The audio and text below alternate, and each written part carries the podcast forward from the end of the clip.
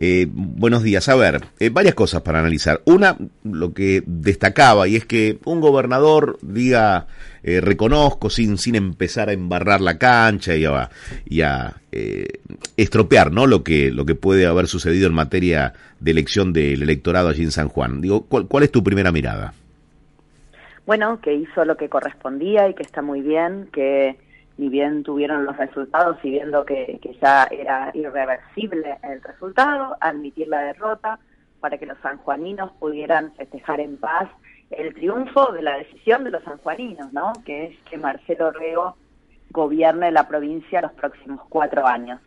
Y me parece además, porque lo conozco a Marcelo, porque eh, trabajo con él en la Cámara de Diputados, que los sanjuaninos han hecho una gran elección. Eh, bueno, eso eh, es bueno que lo destaques también, porque un gran trabajo eh, parlamentario también genera, bueno, eso que es, ¿no? Que el electorado se ilusione con que va a haber un, trabajo por lo menos dedicado en un cargo ejecutivo como es el de gobernador, ¿no?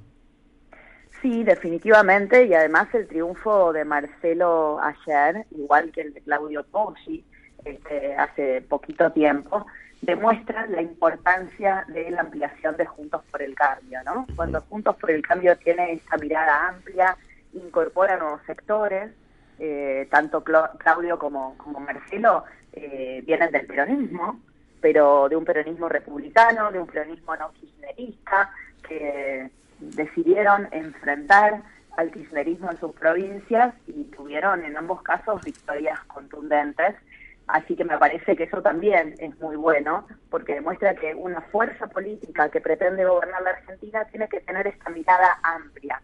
Hoy Juntos por el Cambio tiene dos gobernadores más de los cuatro que teníamos, ¿no? Ya tenemos seis gobernadores de Juntos por el Cambio y esto me parece que, que hubiera sido imposible si probablemente si tanto Claudio Poggi como Marcelo Rego se sumaban a Juntos por el Cambio si Juntos por el Cambio no hubiera tenido esa vocación de ampliación. Así que también por eso es muy importante el triunfo de ayer, como los triunfos que van a venir en las próximas semanas, porque estoy segura que Juntos por el Cambio va a seguir ganando gobernaciones. Eh, ¿Es una victoria de la reta? Es una victoria de Marcelo Orrego. Eso no hay ninguna duda. Como te decía, es una victoria eh, de una persona que está, que se ha preparado, que ha competido hace muchos años, que él viene compitiendo por ganarle a, los Uñac, a los Gioja este, y al kirchnerismo sanjuanino, que ha gobernado su municipio con mucho éxito. Así que es una victoria de Marcelo Orrego en San Juan, pero también es una victoria de esta idea de Horacio Rodríguez Larreta de que si queremos transformar la Argentina tenemos que ampliar juntos por el cambio cuando Juntos por el Cambio se amplía, gana y gobierna. ¿no? Y esto es eh, también un mensaje para mí importante de cara a lo que viene, porque una vez que termine la elección va a quedar configurado un Congreso y ese Congreso probablemente, digamos, ninguna fuerza política consiga mayorías propias. Entonces va a demandar de esta actitud de ampliación, de esta actitud de acuerdo, de esta actitud de diálogo, para poder hacer los cambios que la Argentina necesite y que se sostengan en el tiempo muchos lo definen como un batacazo, ¿no? Eh, yo me pregunto si empiezan a ser relativas las encuestas. Bueno, yo creo que es un batacazo por lo que significa en la historia de San Juan, ¿no?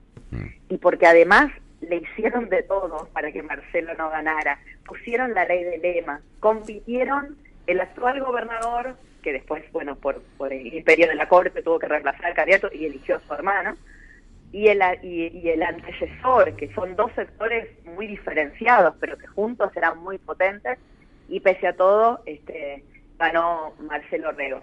Y respecto a las encuestas, bueno, las encuestas, la verdad que vienen mostrando ya hace un tiempo, no solamente en Argentina, sino en el mundo, que tienen eh, muchas veces problemas en poder anticipar la decisión de los ciudadanos. Por eso, más que pensar en las encuestas, creo que la dirigencia política tiene que dedicarse a, hacer sus propuestas, a dialogar con la gente y a tratar de interpretar qué necesitan los argentinos que están reclamando de nosotros. Mm. Y en ese diálogo yo creo que los argentinos hoy están menos en un modo eh, venganza, división, pelea y mucho más en la necesidad de solucionenme mis problemas.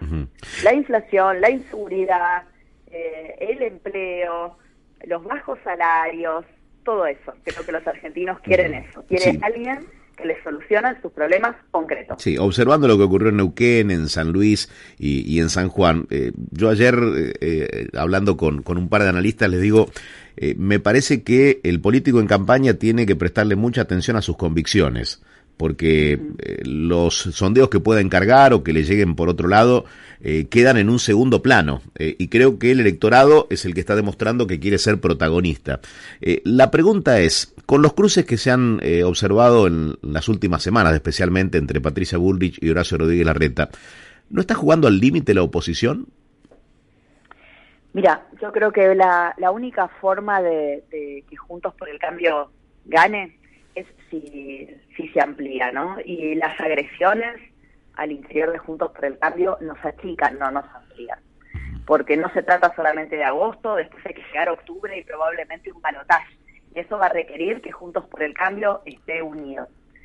La verdad es que en el caso de, Horacio Rodríguez Larreta, que es a quien yo acompaño, mm. digamos, Horacio jamás elegiría el, camino de la violencia porque es una persona equilibrada, con templanza para los momentos difíciles, que siempre busca evitar la pelea y busca dividir.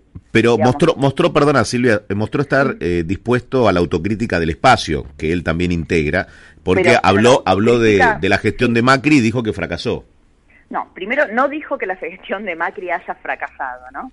Él dijo que la forma de hacer política dividiendo a los argentinos, mm. digamos, deshaciendo lo que hizo el anterior, sin continuidad de las políticas públicas en el tiempo, es lo que fracasó en la Argentina. Mm.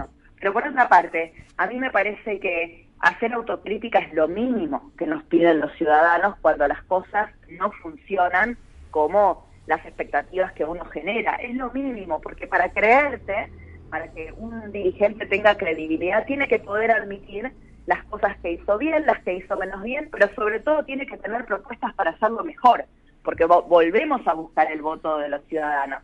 Y yo creo que eso es siempre, no puede ser ni desde el grito, ni desde el insulto, ni desde la amenaza, ni de esta idea de redoblar la apuesta, sino que necesitamos una Argentina de paz, de progreso, y para eso me parece que lo único que, que hizo Horacio es marcar este camino. Nosotros queremos un camino que se dedique menos a pelear a los argentinos entre sí y más a buscar soluciones concretas y la nuestra es una campaña de propuestas.